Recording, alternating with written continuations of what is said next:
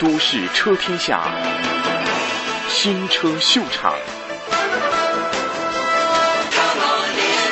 嘉华这个名字呢，我们听起来还蛮熟悉的。或许你身边有位朋友，正正就是叫嘉华的。对我来说呢，我对上一次听到嘉华这个汽车的名字的时候呢，是零五零六年的时候了。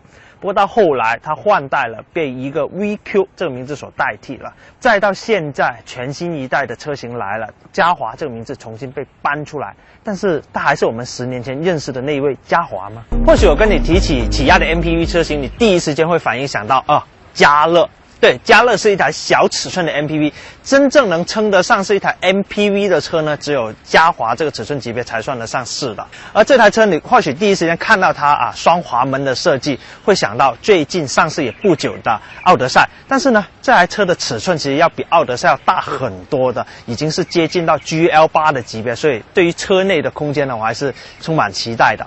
好，我们先说一下这台车的外形。或许呢，我把车标给捂住，然后你单单的看中网跟大灯，你都能认出来这是一台起亚的车型来的。因为 Peter 给它做了一套非常家族化的前脸，很有起亚的家族气息。或许你看到规格表会觉得这台车车身尺寸跟 G 幺八相差不太远，但是我看到现车以后呢，我会觉得这台车还长得蛮壮的。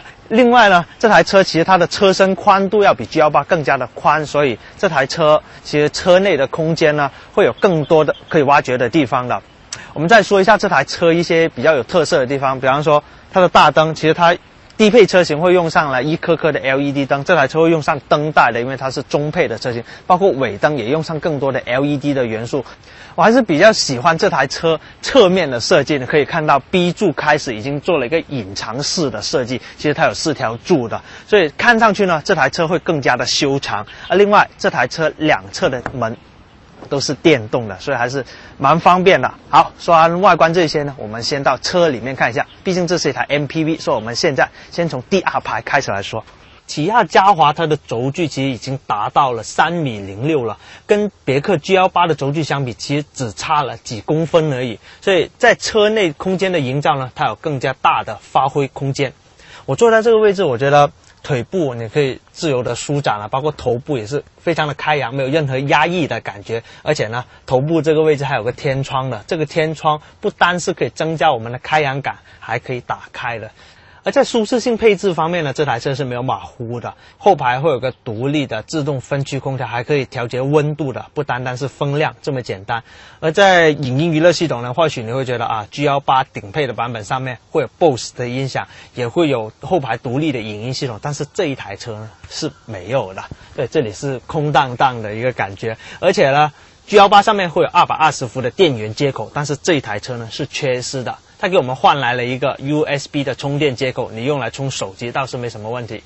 好，说完配置以后，我再跟大家说一下这台车的储物空间。其实第二排的储物空间呢，我觉得人性化的设计还是蛮好的。然后 G 幺八它的杯架是放在下方的，我们拿起来还是比较麻烦的。但这台车呢，把杯架挪到这上面的位置，我们要拿回刚才放的那瓶水呢，还是蛮方便的。而且下面的储物格呢，也是可以随时够得着的地方，包括门板上面也是这样。所以这台车。后排的储物空间的设置，我觉得是蛮合理的。而这张座椅呢，其实它的颜色搭配，我觉得要更加的年轻一些，反倒是 G 幺八看上去还挺沉闷的。不过呢，这张座椅其实它的填充物料就没有 G 幺八做的那么的松软了，而且还有功能性上面，这台车顶配也只有加热座椅，反倒是 G 幺八呢，它会有加热跟通风座椅的，这点它倒是为乘客想的更加的多了。好，说完这些以后，我们再到第三排去看一下它的乘坐空间是怎么样的。其实呢，我们之前去试 G 幺八的时候也说过，其实中间的过道需要稍微迁就一下屁股才能进去，反倒是这台嘉华可以相当轻松、放任自由的进来。这个第三排呢，其实我坐起来，我觉得嗯，乘坐的空间不会跟第二排有很大的差异。其实。腿部活动空间也是足够的，不会觉得憋屈。不同的地方是在于它的坐垫会稍微短一点点，对大腿的承托呢就没有第二排那么的好了。而靠背或者说横向的空间呢，其实我觉得还是能接受的。三个人我刚才也试过坐过一下，其实有一点点擦肩膀的感觉，但是你要我长途去坐起来，我觉得。这样的腿部空间跟横向空间是没有问题的，但是我要投诉的是这台车的头部空间。就这个头部空间，大家通过镜头也能够看出来，其实它的余量只能够允许我插入一根手指这么少。万一我们在旅途当中遇到一些颠簸路面的话，很容易就会磕到头了。所以这一点我是最不满意的。其他一些舒适性配置啊，坐起来是舒服的，储物格也是足够的，头部还有一个空调可以给我们降温。从整体来说呢，这个第三排它的空间营造，包括舒适性方面的表现呢，已经是相当的得体了。只是说，好像我这样一八二身高的人坐在这个位置，我会觉得头部有点憋屈。一七五呢，会刚刚好的。好，说完这些以后，大家通过镜头或者我的表达里面也能够感受到，第二排跟第三排这台车已经做得相当的不错了。但是你可能会回想到一段往事，奥德赛，对，奥德赛也是第二排、第三排做得很好，但是后备箱呢是相当矬的。但这台嘉华会不会重现那一幕呢？这点我们留在稍后再说。我们先说完第一排它的内饰设计。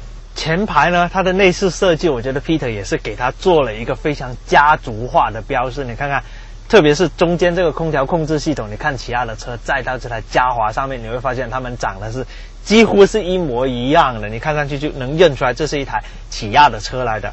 这个中控系统呢，要到中配车型上面才有，这是一个八英寸的。我们之前在索兰托上面也用过这个系统，其实它的通病也是一模一样。你看到里面的图标呢是非常的灰的，所以我们在正午的时候呢，看起来是相当的吃力的。内饰材质方面呢，其实这台车在上半部分会用了蛮多的。软性的塑料在的，摸上去的手感还挺好的。这个方向盘是真皮的包裹的，所以你能够摸得到的地方，前排都能够给到你非常好的感觉的。好，除了内饰材质以外呢，我们再说一下这台车的储物空间。其实它的储物空间呢，我是蛮欣赏的。你基本上上车随身的物品都能够找得到合适的地方来放了。比方说副驾驶，它就有两个比较可观容积的储物格在的。而中间这个手套箱呢，我们之前说过，汉兰达中间的手套箱是非常大的，我随身的那个包包都直接可以放进去了。但这个嘉华呢，尺寸虽然少一点，但也能算得上是大的。而且它还有个好处，就是它的间隔是做得非常的好的。可以打开这个手套箱，会发现会有个可以滑动的分层储物格，中间这里还有个杯架，所以车内的储物空间，嘉华就是做得非常的好了。那么它的尾箱载物能力又会是如何呢？我们现在就去看一下。嘉华有个功能我非常喜欢的是它的电动尾门，我只需要站在这个位置三秒钟，这个电动尾门就可以自动打开了，比那种什么用脚踢的方便很多。不过很可惜的是，那只是顶配车型才有，所以我只能老老实实的自己开了。开了尾门，我们可以看得到这个尾箱呢，它的深度要比 G18 更加的深，可以看到大概有三十公分左右的距离的，所以我们放行李呢，这个载物的容积就相当的可观了。而另外这台车其实它的第三排的座椅设计是跟奥德赛很像的，可以把第三排整排座椅藏到这个地台下面去，所以用起来呢，我们就可以实现一个全屏的地台了。我觉得那是非常的方便的。不过这个第三排你要操作起来呢，还是蛮费劲的。哎呀，如果想要一个女士来帮你完成这个操作呢，我觉得，哎，真的不太可能。费劲翻倒了这个座椅以后呢，看起来这个地台真的是非常的平了。其实第二排座椅呢也能够往前翻倒的，而且操作起来要比第三排方便很多。如果我们把第二排也用上的话，其实这个后排的空间呢，我们可以轻松放一台全尺寸的单车都没有任何问题。在载物空间上面呢，这台车要比 G 幺八甚至奥德赛要做得更加的好。全新的嘉华呢，分别会有两款不同的动力总成可以提供的，分别是我现在开的这一台3.3升的 V6 自然吸气发动机，还有一款也是 2.2T 的柴油增压发动机来的。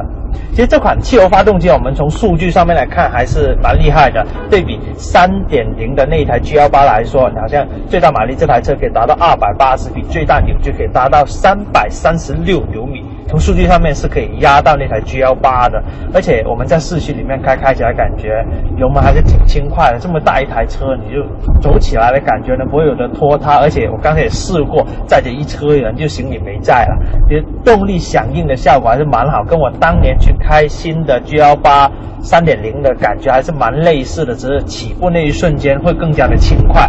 另外还有一个区别点就是这台车的变。换挡的聪明程度呢，也要比 G 幺八那个更加的好，而且呢，换挡的那一下用的时间会更加的少一些，所以这台车整体开起来感觉还是挺轻松的。说完动力呢，我们再来聊一下这台车的静音。其实它的静音效果还是蛮好的，因为我刚才也走过高速，包括对外界那种大货车的隔音呢，这台车还是做的很像 GL8 的那种安静的感觉呢。其实车厢里面你第一排的乘客跟最后一排乘客去聊天的话，还是没有任何障碍的，这一点我还是蛮欣赏的。但是它的滤震效果，你要拿它来跟 GL8 比的话，就有点吃亏了。我今天走在内环高架上面，我觉得在在滤震效果还蛮好的嘛，滤震的那个声音还挺清脆的，啵啵过去了。不过，当你去遇到一些大的坑洼或者说沙井盖缺失的时候，你砰一下下去之后，这台嘉华的底盘呢，就好像有点 hold 不住了，因为。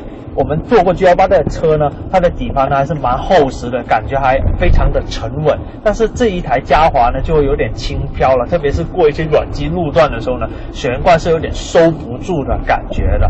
你真的要去翻山涉水，当它是一台工作车来用的话呢？